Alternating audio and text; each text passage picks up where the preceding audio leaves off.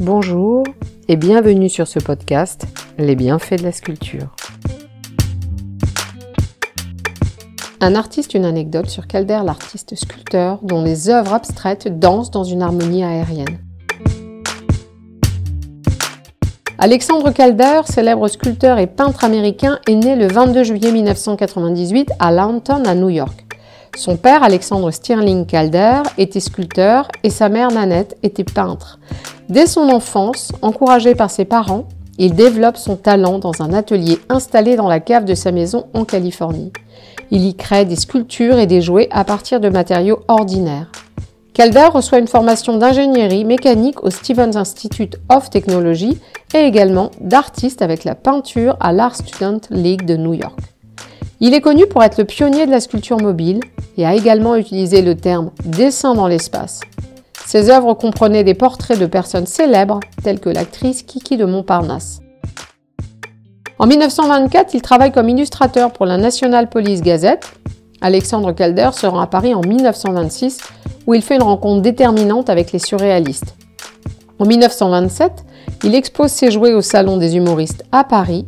Il est attiré par le mouvement et l'animation depuis qu'il a assisté à des spectacles de cirque à New York et commence donc la création du cirque Calder.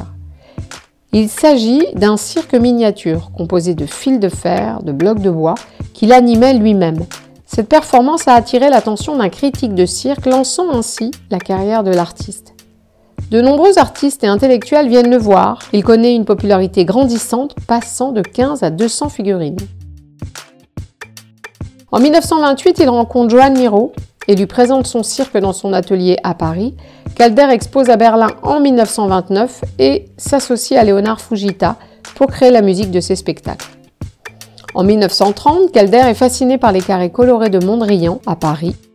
Malgré l'opposition de ce dernier, il explore le mouvement et abandonne la peinture figurative. Son exposition Volume, vecteur, densité à la Galerie Percier le fait ainsi considérer comme un concurrent sérieux dans l'art abstrait. Dans les années 1930, Calder connaît une période très productive et ambitieuse de sa carrière avec des expositions en Europe. En 1931, Alexandre Calder se marie avec Louisa James. Il rejoint le groupe Abstraction Création, comptant Mondrian et Delaunay parmi ses membres. L'association regroupe des artistes qui prônent l'abstraction et la liberté créatrice, renonçant à la représentation de l'objet. Un an plus tard, Marcel Duchamp appelle mobile les sculptures animées de Calder quand Jean Harpe appelle stabile ses œuvres statiques. À cause du fascisme, il quitte l'Europe en 1933 vers New York avec sa femme installée dans une ancienne ferme à Rosebury, dans le Connecticut. Le couple pratique alors l'agriculture biologique dans leur potager, bien avant la tendance. Ils adoptent un mode de vie à la fois réservé et libre, typique des artistes et intellectuels de la côte Est. Leur style de vie est simple, empreint de l'esprit des premiers pionniers américains. Toutefois, il soutient la lutte contre le nazisme en faisant jouer ses relations afin d'obtenir des visas pour des artistes français et européens, comme André Breton, Fernand Léger, Chagall. L'année 1934 voit Stillfish la première des sculptures de Calder à être exposée aux éléments de la nature. En 1937, il crée son premier stabile, Devilfish, et réalise aussi la fontaine de Mercure, une œuvre politique rendant hommage aux habitants d'Almaden, touchés pendant la guerre civile espagnole. Il donne la fontaine à la Fondation Miro en 1975 en raison de leur forte amitié. Les rétrospectives de son travail commencent en 1938 à Springfield. Pendant la guerre, la pénurie de métal le contraint à abandonner ce matériau pour ses créations. Il se tourne alors vers des matériaux plus naturels tels que le bois et le fil de fer pour créer sa série Constellation. Dans les années 1940, il crée et offre en 1942 le mobile France Forever, en soutien à la résistance française. En 1943, il expose au musée of Modern Art de New York. Il remporte le Grand Prix de sculpture à la Biennale de Venise en 1952. À partir de cette année, Calder se concentre sur la sculpture monumentale, notamment avec la spirale en 1958.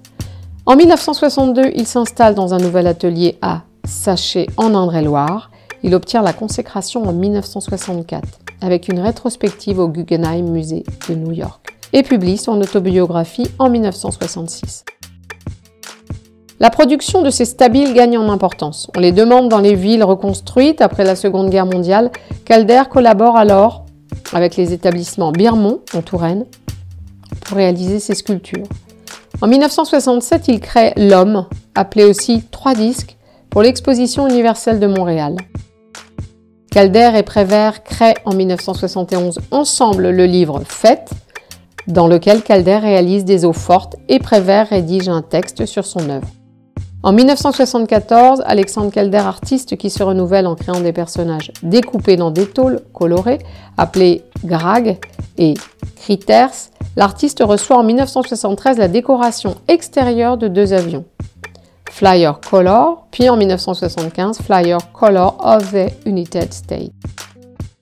En 1973, il crée Flamingo sur la Federal Plaza à Chicago, instable de 16 mètres sur 15 et pesant 50 tonnes.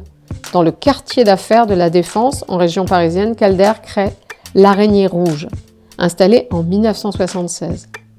Il a personnellement choisi l'emplacement de l'œuvre, de 15 mètres pour 75 tonnes. L'artiste Calder décédera cette même année à New York, peu après avoir inauguré une rétrospective de son travail. Son atelier de sachet est devenu une résidence d'artiste depuis 1989. Calder ne se limitait pas à un mouvement artistique et croyait que l'art ne devait pas être expliqué.